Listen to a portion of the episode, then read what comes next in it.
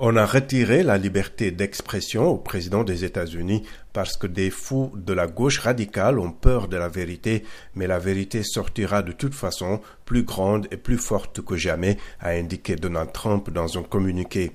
D'autres alliés de l'ancien président se sont indignés de la décision du conseil de Facebook. C'est un triste jour pour l'Amérique, c'est un triste jour pour Facebook, a déclaré son ancien chef de cabinet Mark Meadows.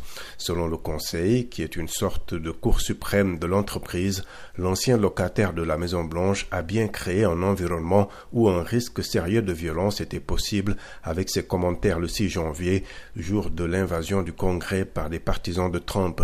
L'entreprise ne peut pas créer de toutes pièces des règlements dont les utilisateurs n'ont jamais entendu parler, selon Julie Owono, membre du conseil et directrice de l'ONG Internet sans frontières. L'instance décide que Facebook doit donc prendre une décision plus appropriée d'ici début novembre.